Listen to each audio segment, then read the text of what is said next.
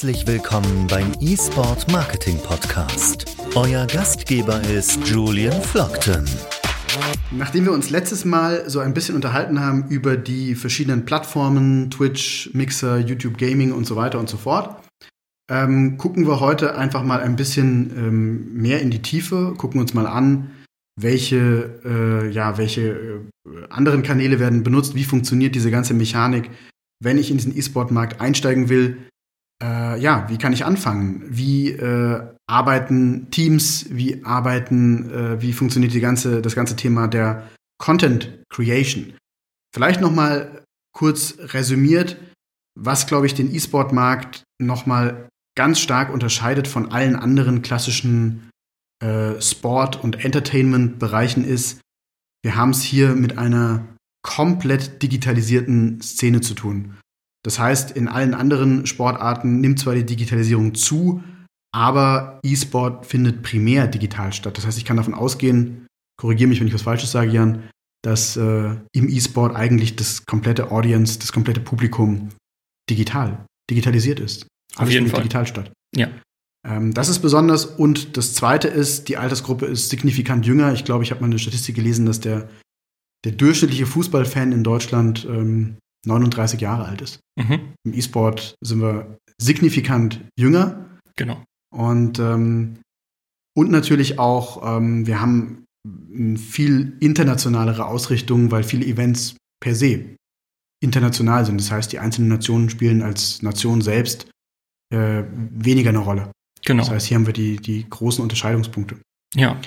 Die, die Internationalität kommt einfach daher, dass die meisten Spiele auf Englisch gespielt werden und dass die meisten Games und Spiele eben auf Servern sind, die in ganz Europa sind. Das heißt, ich spiele automatisch mit irgendjemand aus Polen oder Dänemark oder ähnlichem. Mhm. Und das heißt, dadurch muss ich mich automatisch auf Englisch mit denen, äh, mit denen unterhalten und kommunizieren.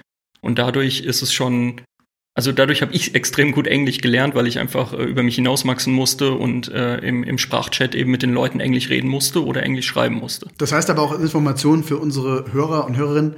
Wenn jetzt zum Beispiel hier sich Leute treffen und sagen, hey, lass uns mal zusammen irgendein Event angucken Mhm. ähm, äh, und wir, wir streamen das über den, über den große Leinwand oder Beamer oder wie auch immer, dann ist es, kann es durchaus sein, ist wahrscheinlich in vielen Fällen so, dass man generell sagt, nee, diese ganzen Events, da ist man es gewohnt, dass die Moderation und andere Sachen komplett durchgehend auf Englisch stattfinden. Ja, also ähm, da gibt es natürlich auch wieder Unterschiede, aber prinzipiell werden die großen Events bis zu äh, in bis zu 40 Sprachen übersetzt Mhm. und auch gebroadcastet.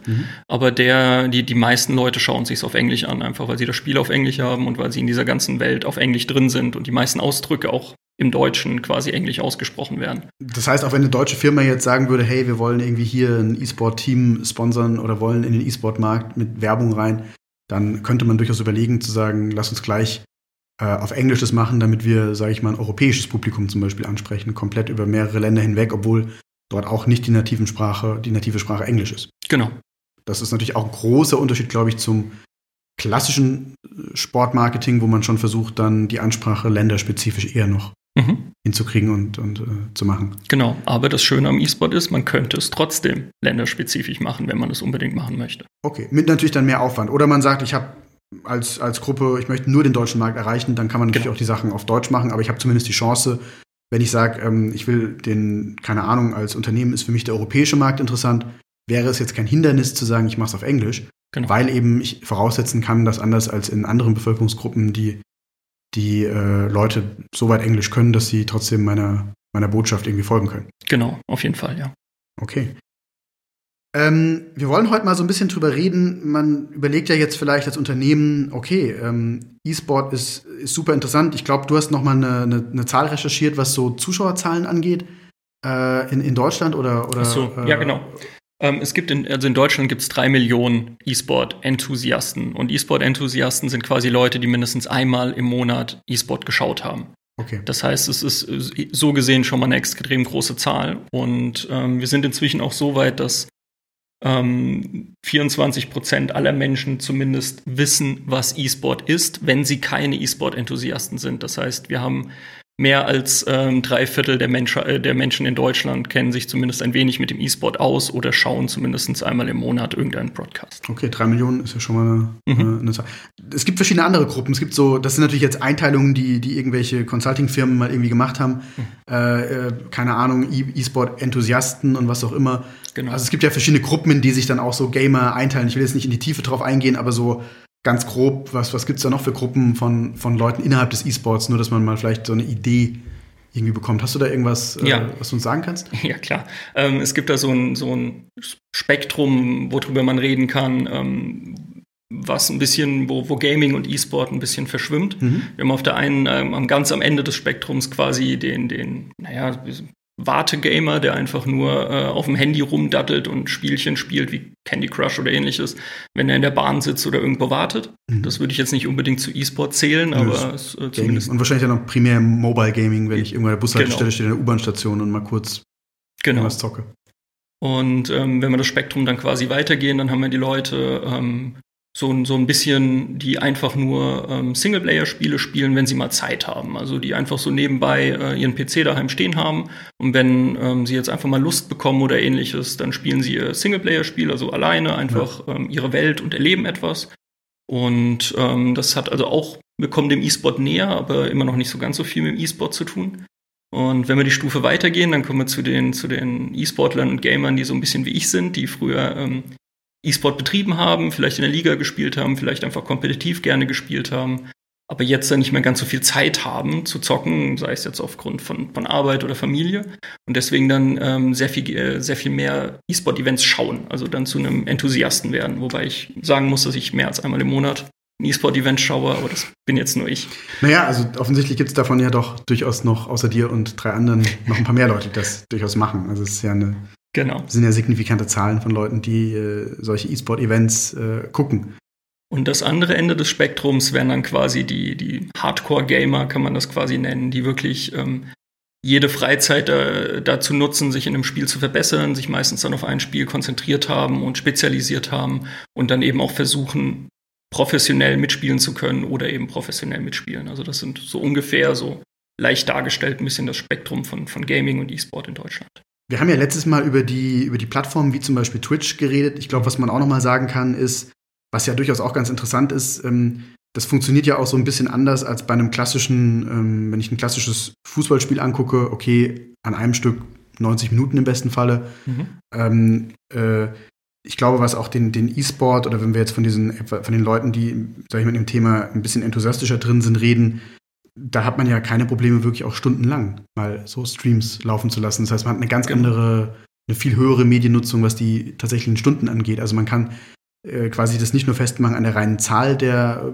der Zuschauerinnen und Zuschauer, sondern der, der Konsum ist dann teilweise einfach auch erheblich größer. Genau, also die, die meisten E-Sport-Events, wenn sie, wenn sie große Events sind und keine Ligen oder ähnliches, gehen äh, den ganzen Tag oder selbst regelmäßige Ligen, wie zum Beispiel die LEC aus League of Legends, äh, die spielen Samstag und Sonntags ähm, vier bis fünf Stunden oder manchmal länger, wenn es äh, noch Tiebreaker gibt. Und da schaut man dann kontinuierlich zu. Man schaut zwar nicht unbedingt aktiv zu, sondern macht eben noch andere Dinge, mhm. aber prinzipiell läuft äh, zumindest bei mir das Ganze dann immer nebenbei mit, mhm. damit ich immer informiert bin. Mhm. Was aber eben da dann auch quasi gemacht wird, ähm, das Ganze wird dann aufgelockert. Also man hat dann nicht nur 90 Minuten ein Fußballspiel zum Beispiel und dann 90 Minuten das nächste Fußballspiel, sondern man hat dazwischen dann noch äh, Analyse-Ecken, ja, Interviews mit Pro-Spielern oder eben ja, manchmal sogar Konzerte oder ähnliches. Also das Ganze wird, wird aufgelockert und ist mehr ein Erlebnis als einfach nur ein einfaches äh,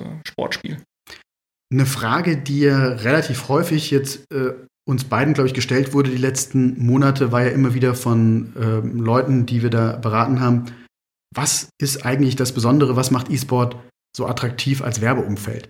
Und wir haben ja auch über das Thema ein Stück weit relativ lange nachgedacht und ähm, so unsere Erkenntnis ist, ähm, es ist ja immer noch, ähm, wir wissen zwar teilweise zu Unrecht, aber es ist ja immer noch so ein bisschen assoziiert mit so einer Nerdkultur mhm. und man ist immer noch in so einer Techie-Nerd-Ecke irgendwo und lange Zeit, und das merken, merken wir jetzt immer noch, auch in jetzt ist es ja so, ähm, was zum Beispiel jetzt die, die noch immer nicht Anerkennung als Sport und andere Dinge angeht.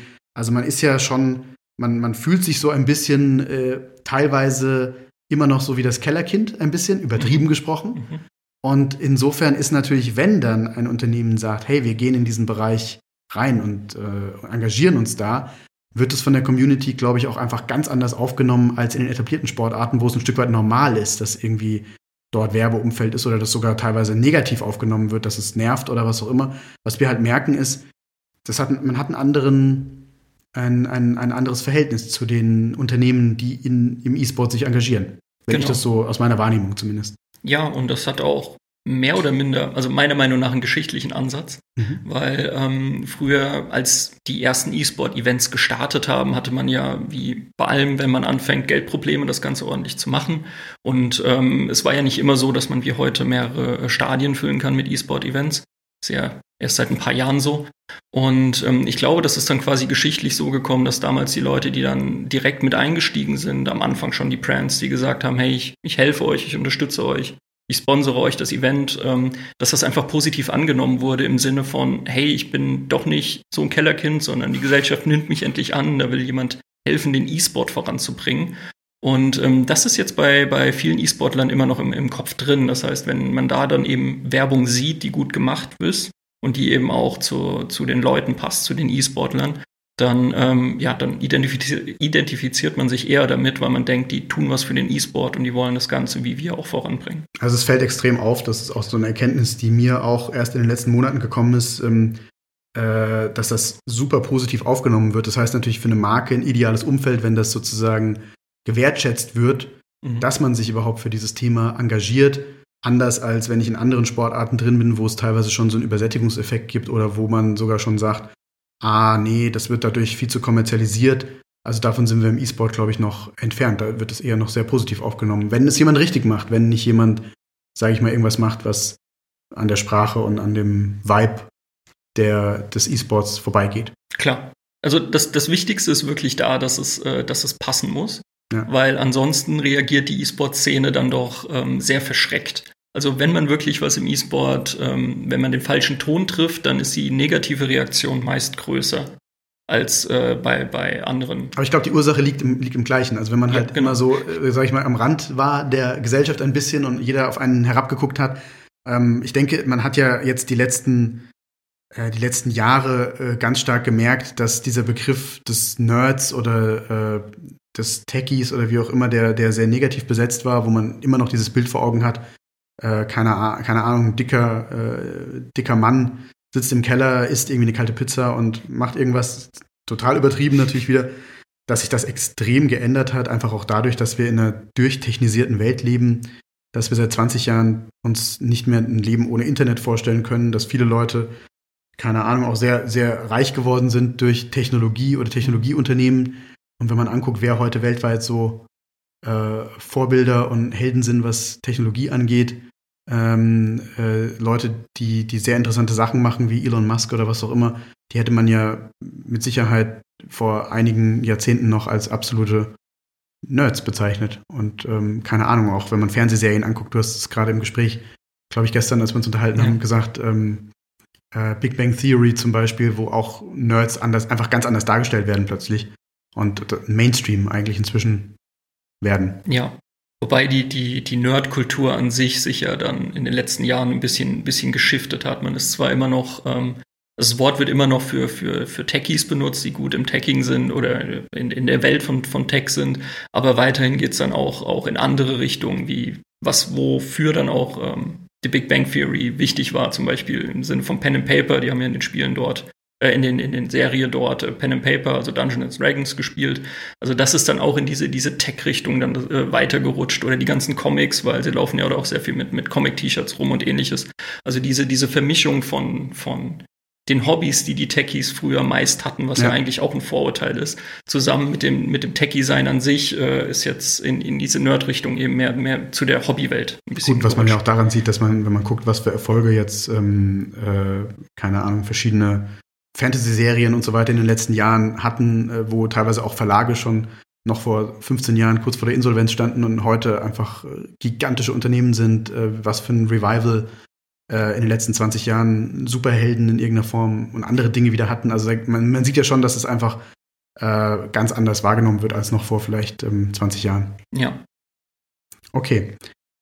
Ähm, wir wollen ja heute mal so ein bisschen reden über, wie funktioniert diese Mechanik von dieser ganzen äh, Content äh, Creation, wo wird dieser Content ausgespielt, wie, äh, wie, äh, wie funktioniert das äh, für die Unternehmen, die dort in diesen Markt reingehen wollen, weil ich glaube, das ist schon sehr anders, als man das aus anderen Kanälen irgendwie ähm, äh, gewohnt ist. Also hier greifen schon so ein paar andere Mechanismen, die wir versuchen wollen, mal so ein bisschen zu erklären. Wir haben ja letztes Mal äh, geredet, was sind die, die technischen Plattformen, auf denen das Ganze irgendwo stattfindet. Ähm, jetzt ist klar, in dem Moment, ähm, das ist auch, glaube ich, eine, eine absolute Besonderheit.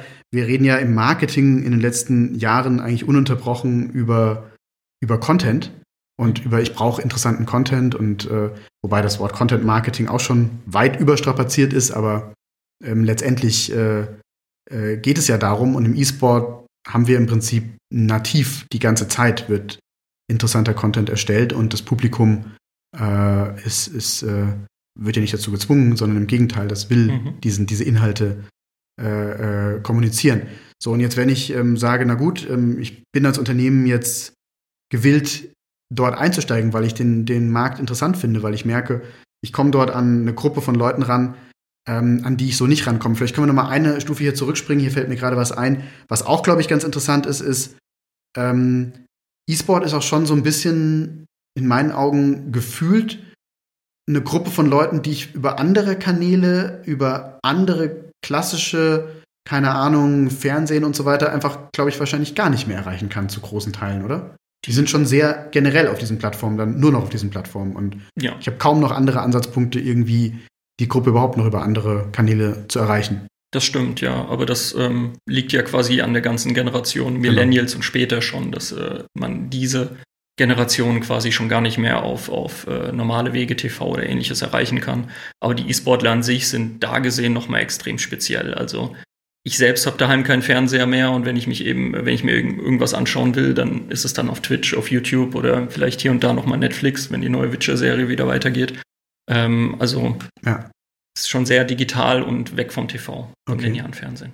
Und jetzt habe ich ja im weitesten Sinne so die Möglichkeit, wenn ich sowas mache, dass ich sage zum Beispiel, na gut, ähm, ich nehme gleich richtig Geld in die Hand und gehe halt zu einem der großen, äh, der richtig großen Teams, zum Beispiel in Deutschland oder weltweit und werde halt Sponsor und gehe natürlich dann auch davon aus, dass die natürlich intern schon komplett professionalisiertes äh, Content Marketing, Content Creation und so weiter haben.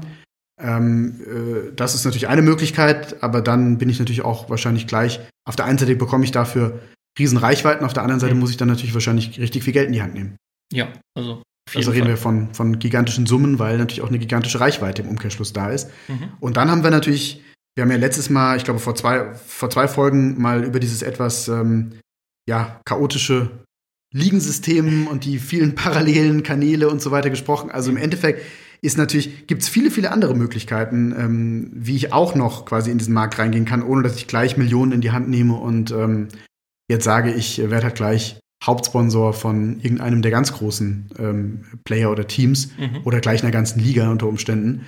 Sondern ich kann natürlich auch sagen, okay, ich suche mir jetzt einzelne Gamerinnen oder Gamer äh, raus oder sage ich mal auch einzelne Teams, die halt als Independent-Teams mhm. äh, unterwegs sind.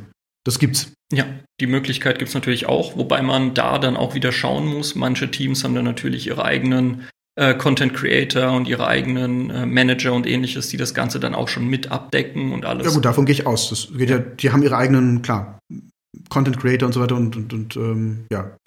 Aber im Endeffekt sind die jetzt, sage ich mal, ist natürlich was anderes, als wenn ich gleich an so eine ganz große Organisation rangehe. Ähm, das heißt, ich kann natürlich gucken, wer äh, hat eine Reichweite, die unter Umständen jetzt für mein Unternehmen, für meine Marke interessant ist. Mhm. Ähm, dann kommt es natürlich darauf an, zu gucken, auch erstmal, das haben wir, glaube ich, auch in den letzten Folgen schon gesagt, welches, welches Game genau. passt unter Umständen auch zu mir, zu meiner Marke. Ja, was passt zu meiner Brand, was, was brauche ich, wen will ich ansprechen, weil, wie wir ja schon gesagt haben, jedes Spiel hat verschiedene äh, E-Sportler und E-Sport-Typen. Und deswegen, das, das Ganze muss einfach passen und harmonieren, äh, damit das Ganze auch gut ankommt. Und dann muss ich ein Konzept entwickeln, wie ich entsprechend ähm, dort äh, mich so integriere in diese Reichweite, in diesen Content, der dort schon quasi in so einem Team erstellt wird, dass es dann für das Publikum wiederum möglichst passt. Genau.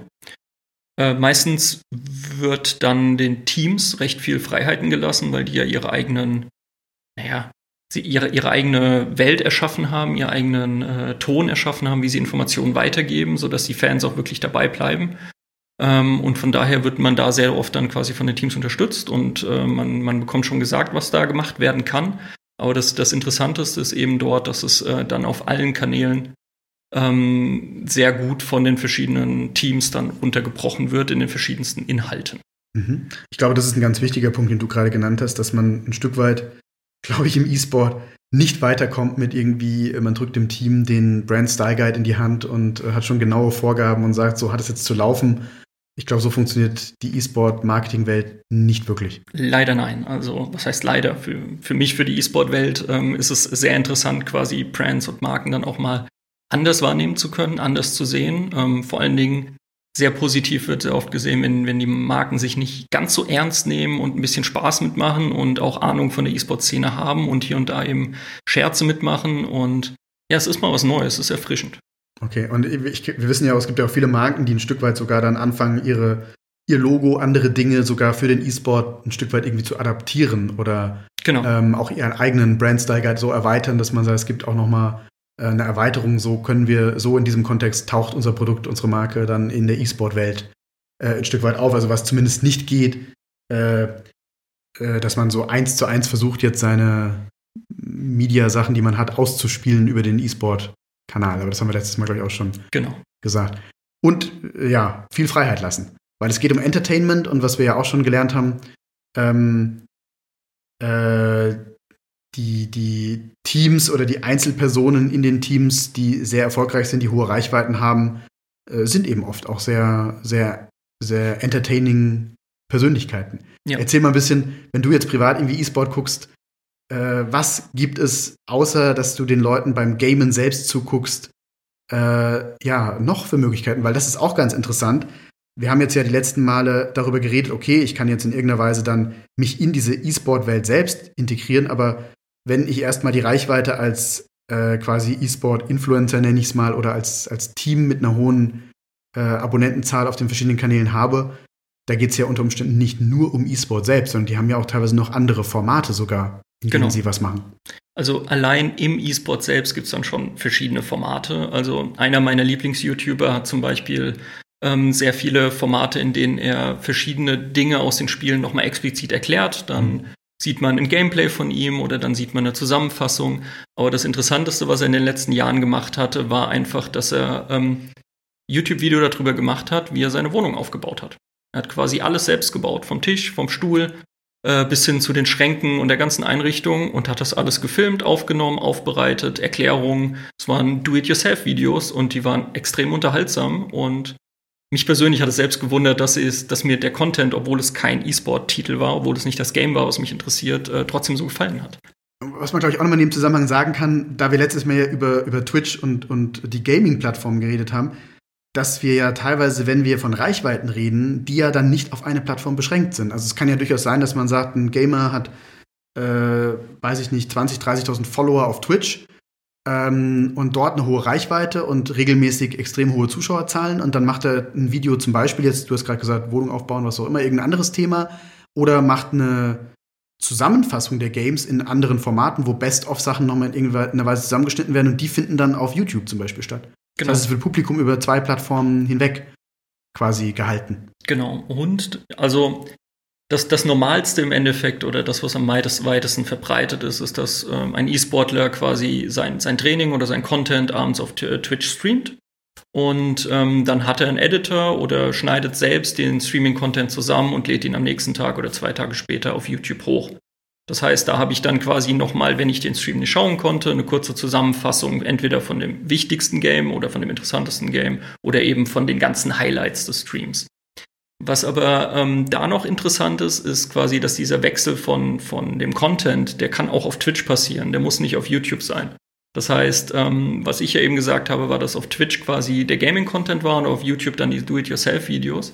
Aber es gibt jetzt auch ähm, recht oft dann Sachen, dass dann äh, ein Twitch-Streamer, der für ein Spiel bekannt ist, plötzlich sagt, okay, morgen streame ich einfach, wie ich das und das Gericht koche. Und ihr könnt mir da zusammen zuschauen, ihr könnt äh, cheeren, wir können ein bisschen unterhalten, wie man verschiedene Dinge macht. Das heißt, da kann der Content auch schon gesplittet werden und somit dann auch die, die, die Gruppe an Leuten, das Viewership wird ge, äh, gesplittet. Ähm, was aber auch noch interessant ist, ist da quasi, dass auf einer Plattform an sich auch nochmal der Content gesplittet wird. Das heißt, den YouTuber, von dem ich eben erzählt habe, der quasi die Do-it-yourself-Videos auf YouTube hochgeladen hat, der hat neben seinem normalen YouTube-Account, auf dem er quasi ähm, die, die Konzepte hochlädt, von denen ich eben erzählt habe, hat er nochmal einen zweiten YouTube-Account, mhm. äh, auf den er quasi das ungeschnittene Material einfach komplett hochlädt. Okay. Also ich gehe jetzt davon aus, ähm, er streamt abends drei Stunden Spiel XY. Mhm. Daraus schneidet sein Editor für den Hauptkanal eine Zusammenfassung von den Highlights. Aber der, das Rohmaterial wird dann einfach auf dem zweiten Kanal auch noch hochgeladen, falls Leute das einfach nochmal schauen wollen. Und okay. auf Twitch eben den Clip nicht, also nicht das ganze Ding anschauen, sondern dann eben auf YouTube gehen. Also ich habe automatisch quasi Multi-Channel Ansprache und äh, gehe über verschiedene Plattformen hinweg. Plus äh, wenn es darum geht, irgendwie Ankündigungen zu machen oder zu sagen, hey, morgen bin ich dann, wieder online oder mach das oder jenes, ist, glaube ich, Twitter eine wichtige Plattform innerhalb vom E-Sport. Genau, es, es, gibt da eine ganz, ganz äh, schöne Statistik, wenn man quasi äh, Twitch anschaut. Ähm, 20% der Personen, die auf Twitch gehen, waren vorher auf YouTube und 20% gehen danach wieder auf YouTube. Und die zwei wichtigsten Webseiten danach sind Twitter, äh, Twitter und Reddit. Das heißt. Ähm, Reddit muss man kurz erklären, weil ich glaube, das ist nicht jedem bekannt. Reddit ist im Prinzip mal ganz einfach gesprochen eine Art Forum mit Hunderttausenden von Unterräumen. Genau, das ist quasi eine Sammlung von allen möglichen Foren, die man sich vorstellen kann. Also ich kann für jedes Thema, was mich interessiert, kann ich einen eigenen Thread und Forum erstellen. Ja. Und es ist im, im, Gaming einfach äh, gang und gäbe, dass dort quasi unter den großen Foren, also das Game dann meistens, alle Informationen weitergegeben werden und der ganze Gossip oder die Interesse. Also da, ja. da ist einfach die Informationsweitergabe da. Ähm, was aber eben für, für schnelle Informations- oder für andere Informationsweitergabe da ist, war eben Twitter, was du eben angesprochen hast. Und ähm, das ähm, ist Twitter ist einfach ein riesen E-Sport. Also der E-Sport ist einfach auf Twitter riesig geworden. Ich kann, ähm, ich hatte früher nie Twitter, aber seitdem ich mich eben mit dem E-Sport genauer beschäftige und jetzt eben auch mit dem Verein viel zu tun hatte, war Twitter ein Muss. Mhm. Und was man dort eben sieht, ist, dass quasi jeder große Streamer dort ankündigt, hey, ich bin in zehn Minuten hier und hier online oder hey, schaut euch da mal ein neues Video an. Das heißt, da habe ich dann zumindest die Informationsweitergabe von den Leuten, denen ich folge, wo, mhm. wo ich das auch wirklich wissen will. Okay. Wohingegen in Reddit ich halt einfach geflutet werde von Informationen, von allem, was rankommt. Okay. Und ähm, klar, ähm, die, die, sowas wie Instagram oder jetzt äh, TikTok spielt auch eine Rolle, aber weit äh, untergeordnet. Ein Stück weit im E-Sport ist Twitter wichtiger als Instagram. Kann man das so sagen? Auf jeden Fall. Ähm, also Twitter wird für die reine Informationsweitergabe genutzt, für alles, was mit E-Sport zu tun hat. Auch für Diskussionen oder für, für Politikdiskussionen, die dann zum Beispiel mit der Sportfrage im E-Sport zu tun haben und ähnliches. Und Instagram ist mehr so, das benutzen quasi die, die, die E-Sport-Persönlichkeiten mehr so, um zu zeigen, wie deren Lifestyle ist. Also so sieht das Set aus, das mache ich heute. Hier könnt ihr wieder mein, äh, mein, mein, mein, ja, hier könnt ihr auch ein neues, also tatsächlich wird es auch dazu benutzt, äh, zu sagen, hier mein Stream ist online, mhm. aber eben nicht so aktiv wie Twitter. Und ähm, bei TikTok ich weiß nicht, da, ob das halt eine Generationsfrage ist, aber die Leute, mit denen ich jetzt zu tun habe, die haben äh, nicht so viel Kontakt zu TikTok, auch die YouTuber oder Streamer, die ich schaue. Aber vielleicht die Leute, die dann halt äh, ein bisschen jünger sind als ich und in der E-Sport-Szene da dann ähm, aktiv, also in der jüngeren Szene an sich, da wird TikTok wahrscheinlich auch recht aktiv sein oder ja. genutzt werden. Eine Plattform, ja, ich, also klar, ich denke, das ist eine Generationsfrage. Die, die mit TikTok jetzt aufwachsen, ähm, genau. die werden das bestimmt dann auch in den E-Sport reintragen in irgendeiner Art und Weise. Denke Kann ich, ich mir vorstellen, wenn TikTok weiterhin so erfolgreich ist. Man weiß ja nicht, vielleicht kommt morgen irgendeine andere Plattform und übernimmt dieses, ähm, dieses Ding, aber mal sehen, was die nächsten Jahre bringen. Also ich, ich finde es schwierig, TikTok im E-Sport zu benutzen, aber man findet da bestimmt irgendwie einen Weg. Okay, aber es ist zumindest im Moment nicht ähm, so eine Main-Plattform, also Twitter Nein. ist dort genau. wesentlich wichtiger. Aber was ja eine interessante Information jetzt insgesamt war und das ganz besonders fürs Marketing, ist, ähm, dass wir sagen, wenn wir von, von E-Sport reden, wir haben ja letztes Mal, wie gesagt, über die Plattform geredet, es ist eben nicht nur diese eine Plattform, sondern es finden dann medienübergreifend statt. Das heißt, es geht mehr um die, um das Team, um die Person und weniger jetzt um den einen Kanal auf der einen Plattform. Und das zweite, was ja sehr wichtig ist als Information, ist, dass es eben durchaus äh, Leute gibt, denen guckt man zu, wie sie, äh, keine Ahnung, in League of Legends äh, gamen und parallel äh, keine Ahnung, ihre Wohnung neu streichen oder irgend sowas. Mhm. Das heißt, es sind natürlich vielfältige Möglichkeiten, auch wenn die Reichweite erstmal da ist. Wenn ich das, sage ich mal, gut integriere, dann auch Marken sympathisch in irgendeiner Art und Weise in diese Welt zu integrieren, wenn ich eine richtig gute kreative Idee dazu Klar. entwickle. Also ich selbst hätte nie gedacht, dass ich bei einem E-Sport-Content mal ähm, quasi Werbung für einen Akkuschrauber sehe. Aber es ist passiert durch den Do-it-yourself-Content. Okay, okay. Das heißt, auch diese Do-it-yourself Kanäle werden wahrscheinlich jetzt schon auch ähm, teilweise von Sponsoren äh, belegt. Die wurden damals direkt belegt. Das war, also ich finde es leider nur ein Content für, ich glaube, vier oder fünf Videos, ja. aber äh, es waren direkt Werbung für verschiedene Haushaltsgeräte. Wenn du jetzt sagst, zurzeit ist gerade sind gerade Kochvideos so äh, populär oder man so mein Eindruck auch, man sieht gerade sehr viele Gamer sagen dann, hey, ähm, äh, ich koche auch was. Genau, das ähm, war vorher oder vor einiger Zeit ab und zu mal auf YouTube zu sehen, wo verschiedene ähm, E-Sportler gesagt haben, hey, wir müssen mal darüber reden, dieser Healthy Gaming Lifestyle, wir müssen mal alle ne, ein bisschen besser essen und uns gesünder ernähren, weil die Klischees von dem, naja, dicken Kindern, die nicht rausgehen, die kommen ja nicht von irgendwo her. Also manchmal hat das ja auch gestimmt, dass man sich falsch ernährt hat als Gamer. An jedem Klischee ist irgendwo ein Fünkchen Wahrheit dran. Leider, ja. Und dann hat das damit angefangen, dass manche E-Sportler eben hier und da Videos hochgeladen haben, wie sie verschiedene Dinge kochen, auch mit einem Rezept und was man machen muss. Und es war ganz nett. Und ähm, jetzt, wo Twitch quasi äh, seit einiger Zeit freigegeben hat, dass es nicht nur Gaming-Content sein da muss, sondern mhm. eben auch anderer Content ja. sein darf, Lifestyle-Content, ja. gibt es sehr viele ähm, ähm, Kochstreams.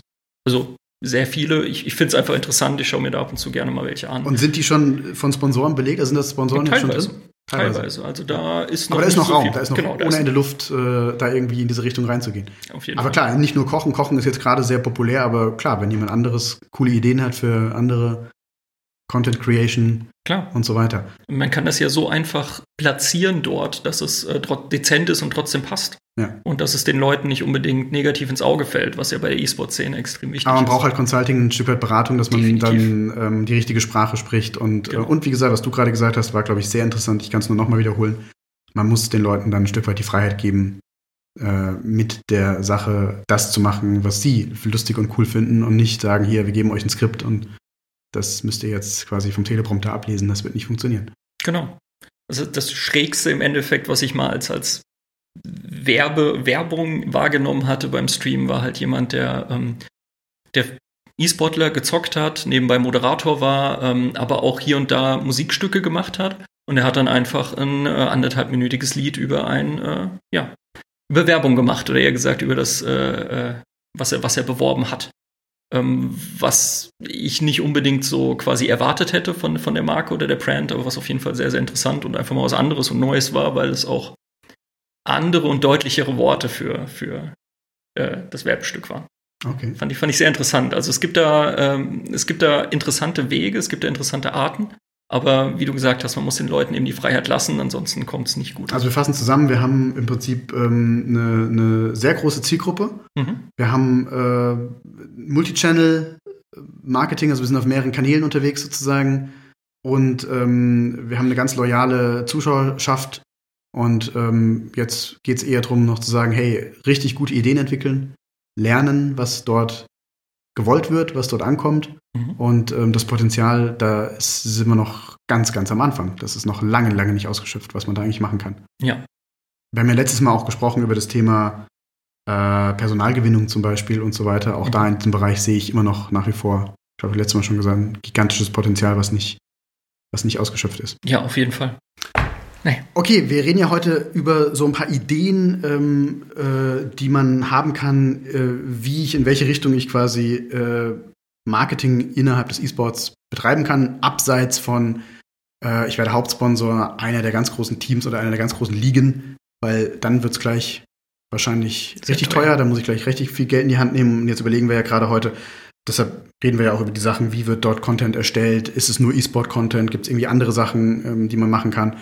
Ähm, deswegen haben wir da ja gerade drüber geredet. Dann gibt es noch eine Möglichkeit, an die wahrscheinlich auch die wenigsten denken. Ähm, ich kann theoretisch auch auf die Idee kommen und kann sagen, hey, ähm, ich mache ein eigenes Event, ein eigenes mhm. E-Sport-Event. Mhm. Und äh, kannst du da ein bisschen was zu erzählen, wie sowas abläuft oder was ich da machen kann? Klar, also auf der einen Seite ähm, kann man das Ganze unterteilen in Online- oder Offline-Events. Ähm, fangen wir mit den Online-Events an, das ist ein bisschen einfacher. Ähm, dann muss ich mir Gedanken darüber machen, soll es mit Gewinnabsicht sein, weil dann muss ich mir natürlich eine ordentliche Lizenz von dem jeweiligen Spielehersteller kaufen. Also reden wir mal jetzt von so einer, von so einem klassischen Fall, ähm, irgendein regionales oder ein regionales ein Unternehmen sagt, okay, ich möchte im Prinzip äh, die Zielgruppe innerhalb des E-Sports ist für mich interessant. Mhm. Ähm, ich möchte die erreichen, also mache ich ein Event. Äh, da geht es nicht um Gewinnerzielungsabsicht bei dem Event selbst, sondern es geht im Prinzip um Reichweite. Mhm. Äh, aber ich muss trotzdem beim, beim Games-Hersteller für das Event eine Lizenz beantragen, oder? Ähm, da kommt es dann wieder auf den Hersteller drauf an. Da haben wir, glaube ich, im dritten Podcast drüber geredet, ja, ja. Ähm, über die Lizenzen. Also bei den meisten Spielen kann ich äh, ein, ein solches Turnier ohne Probleme, ähm, ohne große Absicherung und ohne Lizenz ausführen und äh, machen. Das haben wir auch selbst im Verein zum Beispiel schon des Öfteren gemacht. Das ist kein Problem. Ähm, und ähm, da brauche ich also keine Lizenz für. So. Aber ich sollte im besten Falle jemanden haben, der mir dabei hilft, wenn ich keine Ahnung davon habe, so ein Turnier zu organisieren. Ja, auf jeden Fall. Da sind so viele Fallstricke in der Turnierorganisation, auch wenn sie nur online ist. Das hätte ich nie gedacht. Mhm. Äh, da gibt es so viele kleine Probleme, große Probleme, Dinge, auf die man achten muss. Und am besten 24-7 online sein, weil die Leute, die daran teilnehmen, ja meistens eher einen etwas anderen Schlafrhythmus haben. Also ähm, da brauchen wir auf jeden Fall Hilfe und Beratung, um das Ganze, äh, wenn es groß wird, lösen zu können. Kannst du uns da so zwei, drei Beispiele geben, was, äh, was da so, auf was man da so beachten muss alles? Nicht, nicht ins Detail gehen, nur so, so, so sagen, äh, da wird's, da wird's tricky, hier wird's tricky. Ja, also das Wichtigste ist, dass quasi während des ganzen Events mindestens zwei bis drei Admins online sein müssen, die also quasi für irgendwelche Fragen oder Streitigkeiten äh, da sind. Denn beste Anekdote, man hat in den äh, Regelungen drin stehen, wenn ein Team fünf Minuten zu spät äh, vereinbarten Lobby ist zum Start, äh, zum Spielstart, ähm, dann gewinnt, äh, gewinnt quasi das Spiel, ja. äh, der, das Team das Spiel, was, äh, was da ist und das andere verliert. Ja. Und ähm, öfters ist es dann eben passiert, dass quasi vier Leute von einem Fünfer-Team da waren und gesagt haben, hey, können wir halt nochmal zwei Minuten länger warten, der startet gerade im PC neu, weil das Modem ist ausgegangen, äh, Modem, der Router ist ausgegangen oder ähnliches. Ja. Und die anderen haben dann einfach gesagt, nö, es ist sechs Minuten nach, ihr habt das Spiel verloren, tschüss. Und so Streitigkeiten, äh, dafür muss dann immer jemand da sein, man muss das versuchen zu klären, ansonsten gibt es riesige Probleme. Okay, also prinzipiell ist es ja auch so, der, der Vorteil, warum wir das ansprechen, ähm, eigene Turniere und so weiter, ist, ähm, wir haben natürlich hier den Vorteil, dann gehört einem auch der Content. Also es genau. ist ja immer eine Lizenzfrage. Das Problem ist im E-Sport natürlich immer, wir reden eigentlich fast immer, wenn wir von Reichweite reden, dass man sagt, ja klar, Reichweite ist da, nur das Problem ist, da wo jetzt schon die große Reichweite da ist, das ist alles Content, der ist schon unter Lizenz. Das heißt, den kann ich gar nicht ähm, verwenden. Klar, es gibt dann ein paar Tricks und Kniffe und so halbgraue Bereiche, wo ich vielleicht an dem Content irgendwie indirekt partizipieren kann.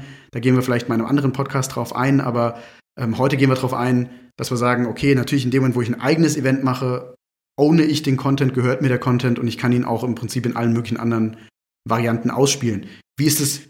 Ja und nein. Also da muss ich dich kurz unterbrechen. Ja, bitte. Das ist nämlich auch wieder abhängig vom Spiel. Weil da haben wir dann wieder ein Problem. Weil wenn wir sagen, wir machen quasi das Turnier ohne Gewinnabsicht, mhm. dann gehört uns zwar der Content, aber mhm. ich darf ihn nur, also Beispiel jetzt quasi bei einer Lizenz darf ich es nur bis zu einem gewissen Umsatz streamen. Das heißt, wenn ich mehr als die Zahl X durch den Stream verdiene, ist es mit Gewinnabsicht und dann hätte ich eine Lizenz kaufen müssen und dann gibt es Probleme.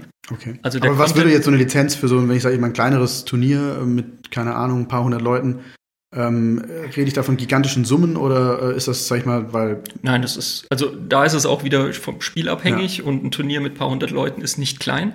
Ähm, nur, nur als äh, kleiner Einwurf, aber ähm, wenn wir wirklich von, von einem Turnier mit ungefähr 50 Leuten reden, dann kommt es vom Spiel, dann, dann geht es vielleicht mit einer Lizenz mit 100 Euro los, also, also bei 5000, je nachdem. Von kleinen, kleinen Beträgen. Was man eben macht, ja. Okay, also klar, das muss, also es müssen Lizenzfragen vorher geklärt werden. Genau. Sollte einer da sein, der Ahnung hat. Dann muss man natürlich gucken, äh, mit was für einem Game veranstaltet überhaupt so ein Turnier? Also was, ja. was eignet sich da? Wen, wen will man da ansprechen und so weiter?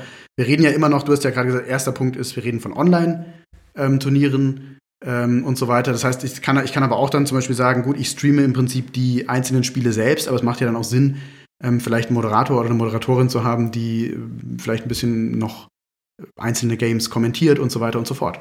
Ja, nicht, nicht nur das, man braucht dann auch einen Spectator, der dann quasi das Bild im Spiel bewegt, damit man immer bei den richtigen Sachen ist, wie quasi jetzt hier ein Kameramann bei anderen, äh, anderen Sportveranstaltungen. Ja, also quasi ein Kameramann in der virtuellen Welt, Richtig. der die virtuelle Kamera sozusagen führt. Genau. Ja. Und dann braucht man mindestens einen Moderator, da aber Turniere ja meist, ähm, wie wir am Anfang des Podcasts gesagt haben, sehr lange gehen, bis zu 18 Stunden. Ist es, glaube ich, sehr anstrengend für einen Moderator, das alles alleine zu casten und äh, zu moderieren. Das Zehn Stunden Reden am Stück könnte Problem werden, könnte ein Problem werden. Ja. Ja, wir, wir, wir, wir hatten das unglücklicherweise erst vor zwei Wochen bei uns bei einem Cast. Da sind zwei Leute ausgefallen. Der durfte dann alleine acht Stunden reden. Er hat gesagt, das macht er auch nie wieder, weil irgendwann kann man einfach nicht mehr reden. Aber das sind dann halt auch wieder so kleine Fallstricke, auf die man dann einfach achten muss. Also wir brauchen neben, neben dem Kameramann und den Caster brauchen wir aber dann auch eben ähm, eine ordentliche Struktur, eine, ähm, nämlich eine ordentliche ähm, Organisationsstruktur von dem, von dem Event. Ja. Das heißt, auf der einen Seite muss ich mir überlegen, ähm, wie wird, was für ein Event mache ich überhaupt? Mache ich ein Swiss-System, mache ich Gruppen, mache ich irgendwas anderes?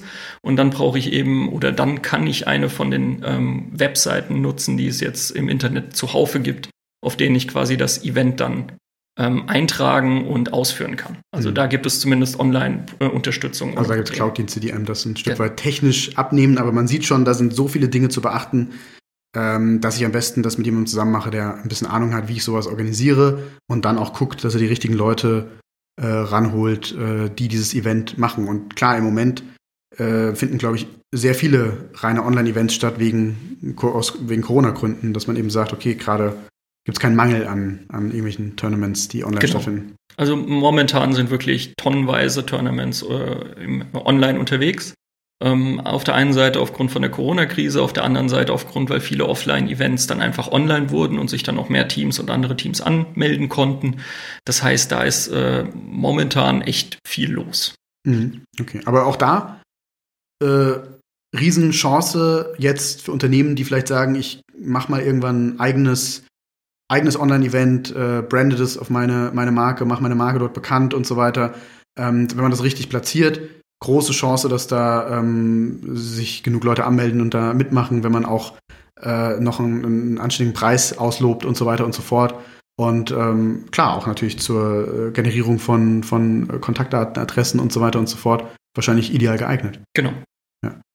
Wie wäre das Ganze, wenn ich sage, reden wir mal, hoffen wir mal alle, dass nächstes Jahr wieder Offline-Events auch äh, normal möglich werden? Ähm, wie sehe sowas aus, wenn ich sage, ich mache das wirklich in Präsenz? Mhm. Da müssen wir dann auch wieder, also da müssen wir uns erstmal überlegen, in welcher Größe bewegen wir uns hier. Machen wir ein Event mit 50 Leuten, machen wir ein Event mit 500 Leuten. Wobei, da reden wir jetzt nur von den Spielern, da kommen ja dann die Zuschauer irgendwie noch dazu. Und da habe ich Das- wahrscheinlich Zuschauer, die vor Ort das angucken auf einer Leinwand. Genau. Und es gibt wahrscheinlich die, die dann sagen, ich gucke das gegebenenfalls auf Twitch, wo es auch nochmal gestreamt wird an. Genau. Also gehen wir jetzt einfach mal von, von dem kleinsten an. Wir haben einfach nur in Anführungsstrichen 50 Leute da. Da braucht man noch nicht mal unbedingt eine große Leinwand. Dann kann man quasi die Spieler vorne hinsetzen und die, die, die Zuschauer schauen den Spielern über den Rücken. Also das, das würde dann noch gehen, aber Okay. so, wenn wir das Ganze dann vergrößern, dann brauchen wir plötzlich eine Leinwand, dann brauchen wir eine Zuschauertribüne, dann brauchen wir abgegrenztes Abteil für die Spieler, dann brauchen wir plötzlich Also auch klar, es ist ein, es ist ein Ne? Sportevent. Wenn ich ein Richtig. Fußballturnier veranstalte mit, keine Ahnung, zehn Mannschaften, dann brauche ich auch ein paar Plätze und habe Zuschauer und brauche gegebenenfalls sogar ähm, Security und muss mich um die. Toilettenanlagen kümmern und und und. Also jeder, der ein Event schon mal organisiert hat, weiß, was da alles dranhängt und Genehmigungen und so weiter. Aber ähm, äh, da gibt es auf jeden Fall, glaube ich, einen große, äh, großen Bedarf, weil so viele Offline-Events im E-Sport gibt es wahrscheinlich gar nicht, die im Moment so stattfinden. Nein, äh, es gibt, also ist ja natürlich immer relativ, aber ähm, die, die es gibt, sind immer sehr, sehr schnell ausverkauft. Ja. Also sei jetzt einfach mal die ESL One, äh, ESL One in Köln gedacht. Die das sind jetzt schon ganz große. Events, also das sind ja schon so Riesendinger. Ich Ja, rede ja. jetzt mal von so mittelgroßen, wo man eben nur sagt, gegebenenfalls regional, wir sind hier jetzt im Rhein-Main-Gebiet. Man würde sagen, man sucht sich irgendwie ein Game raus und sagt, man macht hier im Rhein-Main-Gebiet jetzt irgendwie mal ein Turnier für irgendein äh, äh, Game. Seit du den Satz begonnen hast, bin ich am überlegen, wann ich das letzte Mal hier im Rhein-Main-Gebiet irgendein kleines Event gesehen und besucht habe oder die Möglichkeit gehabt hätte, So. eins zu besuchen. Also äh, das ist ja wahrscheinlich, gilt ja für viele andere Regionen auch, das ist Ja, ja, ja. nur ein Beispiel. Aber auf jeden Fall äh, wissen wir wahrscheinlich aus der Erfahrung heraus, wenn sowas wäre und wenn eine Marke sich mit sowas irgendwie engagieren würde, das wäre wahrscheinlich innerhalb von kurzer Zeit ähm, ausgebucht, dass man genug Anmeldungen hätte für Leute, die am Turnier teilnehmen wollen. Plus auch äh, relativ sicher sein könnte, man hat eine große Zuschauerschaft, die sich das anguckt. Ähm, ja und nein. Da muss man eben auch wieder auf zwei, drei Dinge einfach achten, weil auf der einen Seite ähm, sehr viele Teams sind, wie wir schon gesagt haben, international. Das heißt, die kommen nicht unbedingt lokal vor Ort hin. Also da muss man dann auch ähm, verschiedene Wege finden, wie man das regeln kann. Ja. Und auf der anderen Seite muss es halt passend beworben werden. Aber da das, drehen da wir uns wie wir, immer. Wir reden ja immer von, wir sehen, ja, prinzipiell sind Möglichkeiten da. Ich glaube, das ist, um einen Schritt zurückzugehen, ein bisschen, was den E-Sport auszeichnet. Es kommt immer erstmal so ein Riesenenthusiasmus, Mann, Wahnsinn, so eine Riesengruppe von Leuten, alles super. Warum macht das noch keiner? Und umso tiefer man reingeht, umso mehr merkt man, boah, das ist unglaublich kompliziert, weil fragmentiert, weil komplex, weil nicht alle Regeln für alle Games gelten und und und und und. Aber kommen wir zurück zum Offline-Turnier. Ähm, wie läuft sowas ab? Ja, also dann äh, brauche ich natürlich auch erstmal das ganze Equipment. Also abgesehen von, gehen wir jetzt mal von, von einem Computerspiel aus, ich brauche die PCs, ich brauche die Bildschirme. Oder wahlweise Konsolen, je nachdem, was halt für ein Games ist. Genau. Xboxen, Playstations, PCs, Gaming-PCs müssen irgendwie geleast werden oder gemietet werden. Genau, ich brauche die Peripherie, also Headsets, Maus, Tastatur oder eben Controller und Headsets und das ähnliches. Das muss alles verkabelt werden. Es muss alles verkabelt werden, es müssen virtuelle Räume getreu, äh, aufgesetzt werden, meistens über Teamspeak, wo die Teams dann reingehen und miteinander reden können. Dann, wenn es etwas größere Events sind mit mehreren Zuschauern, müssen die auch noch äh, ihr quasi abgeschirmt werden, der, das Gehör, sodass sie die Zuschauer nicht hören können, weil die Zuschauer sehen ja mehr als die Spieler selbst. Ja. Und äh, da, da gab es schon riesige Probleme, dass quasi in einem großen Event die Zuschauer den Spielern und Teams gesagt haben, wo jeweils die anderen Spieler sind und ähnliches. Also da muss man dann auch wieder aufpassen. Äh, man braucht Ersatzmaterial von allem, was man hat. Also man braucht quasi alles zweimal, falls mal was kaputt geht, was ja in der Tech-Szene passieren kann. Also Ersatz-PCs und so weiter. Immer. Ähm, ich brauche äh, und natürlich auch, ich brauche Streaming-Equipment. Ich will es ja live Richtig. streamen ins Internet. Also ich brauche irgendeine Engine, die mir live den Content äh, am besten äh, äh, codiert und, äh, und, und auf jeden Fall, ich brauche eine sehr schnelle Internetverbindung für Upload. Ja. Und dann brauche ich. Fallback am besten, falls die Leitung. Das auf jeden Fall. Also das, macht. das ist das Schlimmste, was einem passieren kann, wenn, wenn der Stream anfängt zu laggen oder der Stream ausfällt. Dann verliert man so viele Viewer. Jeder, der schon mal Livestreaming gemacht hat, weiß, äh, äh, immer fest verkabeln. Lektion Nummer eins, nicht auf WLAN verlassen. Nummer zwei, Lektion, die man lernt, immer Fallback haben, äh, am besten mehrere ganz schnelle LTE-Verbindungen nochmal als Fallback, äh, die dann natürlich wireless sind, aber als, als, als reines Fallback, weil alles kann passieren. Mhm. Wie du sagst, nichts ist schlimmer, als wenn im Livestream plötzlich ähm, das Bild blau ist. Ja. Äh, aber das ist quasi die, der größte Unterschied äh, oder noch ein, größer, ein weiterer Unterschied von, von einem Offline-Turnier zu einem Online-Turnier ist quasi, dass ich neben dem Moderator und dem Kameramann äh, jetzt plötzlich auch noch ein, ein, ja, ein Moderator, der durch das ganze Event führt, brauche, der die, die Fans anspricht, der ja. mit den Fans was macht, ja. der in den Pausen die Leute bespaßt, weil bei einem Online-Event ist mir vollkommen egal, wenn ich Pause habe, alle sind daheim, ja. können ihr Krams alleine machen. Aber vor Ort muss ich die bespaßen, meistens dann mit irgendwelchen Spielchen oder Ratesachen oder Giveaways oder ähnliches. Ja. Und plötzlich brauche ich einen zweiten, dritten, vierten Kameramann, der ja dann den Moderator von den, äh, also draußen filmt, ähm, weil das wird ja dann auch äh, übertragen und ähm, live gestellt. Also ich brauche einen Kameramann fürs, fürs In-Game und für außerhalb des Games. Und, und so geht das weiter. Das ja, und dann geht man ja auch noch, vielleicht sage ich, Aftergame habe ich dann auch noch mal jemanden, der mir Best-Offs zusammenschneidet, der die das auf die anderen Plattformen stellt, der ähm, den Content irgendwie auf meine Marke brandet und und und. Ähm, äh, nur ganz am Rande kurz, äh, der, der natürlich auch gegebenenfalls sagt, jede, jede jedes Streaming hat dann auch nochmal spezielle Overlays, wo irgendwelche Sachen eingeblendet, ausgeblendet mhm. werden, die müssen erstellt werden mit Grafik. Also ich will jetzt gar nicht zu sehr ins Detail gehen. Jeder, der aus dem Marketing kommt, weiß, was da alles dranhängt. Also da ist auf jeden Fall, gibt es eine Menge Möglichkeiten, was zu machen, aber auch eine Menge Arbeit zu tun, ähm, wenn ich es machen will. Wir wollen ja nur heute mal so ein paar Möglichkeiten aufzeigen, abseits dieses absoluten High-Level-Bereichs, in dem man sich bewegen kann, wo man Hauptsponsor wird von sowas ganz Großem. Was gibt es alles noch für, ja, für andere Wege? Was kann ich theoretisch noch machen, um dieses Publikum ähm, zu erreichen. Genau. Du sprichst auch einen ganz, ganz guten Punkt an, nämlich die Content-Verarbeitung danach ist für die E-Sport-Szene quasi normal. Das heißt, die Leute erwarten schon fast, dass äh, am Ende nochmal ein Best-of-Video oder ein Aftermovie oder ähnliches kommt. Ja. Ja, gut, die Leute sind halt auch alle sehr ähm, tech-affin als Richtig. solches. Man sieht ja, egal bei manchen Teams, bei kleinen, ähm, die noch keinen eigenen Cutter und keinen eigenen äh, Media Menschen haben, der das macht, die machen das vielleicht noch viele selbst.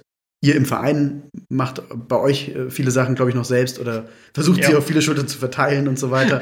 Aber es gibt zumindest, weil die Leute alle sehr technikaffin sind, dann immer irgendeinen, der sagt, okay, ich kann mit sowas umgehen, ich mache sowas. Klar, in dem Moment, wo das Team ein bisschen größer wird oder wo ein Event ein bisschen größer wird und so weiter, muss ich das professionalisieren. Und wenn man sich mal so im Moment gerade anguckt, da könnte man auch ein eigenes Thema zu machen. Wie sieht im Moment der Jobmarkt im E-Sport mhm. aus, wenn man auf die einschlägigen Plattformen geht, wo E-Sport-Jobs angeboten werden, ist mein Eindruck im Moment, ähm, was extrem stark nachgefragt wird, sind Trainer. Auf der einen Seite, klar, für einzelne Teams.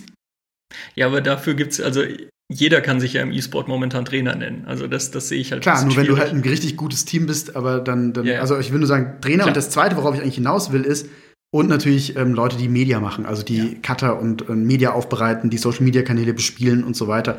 Aber das ist ja nicht nur im, äh, im E-Sport so. Wenn ich im Marketing mir andere Sachen angucke, dann sind das im Moment auch die, ähm, ja, die, mit, die begehrtesten Leute, die sagen, ich kann eben äh, diese, diese ganzen Medien bearbeiten und verarbeiten und wir wissen alle, äh, Bewegtbild ähm, wird in der Wertigkeit noch mehr zunehmen, als es jetzt schon ist. Und im E-Sport ist Bewegtbild halt im Prinzip das, das, das Hauptthema. Ja. Und insofern brauche ich jemanden, der mit der Kamera umgehen kann, ich brauche jemanden, der streamen kann. Ich brauche jemanden, der die Nachbearbeitung machen kann. Ich brauche jemanden, der mir meine Overlays erstellt. Ich brauche jemanden, der mir meinen ganzen anderen Content erstellt. Ich brauche jemanden, der es zusammenschneidet und der irgendwas Cooles draus macht.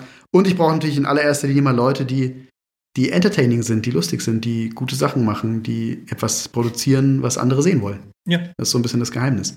Aber das haben wir ja eigentlich alles. Es geht ja nur darum, dass, es, dass wir sagen, wir sehen da Potenzial, dass es noch besser genutzt wird. Aber man sieht, es ist eine sehr komplexe Welt. Mhm. Alles andere als einfach, erstmal rauszufinden, wo passt meine Marke unter Umständen dahin.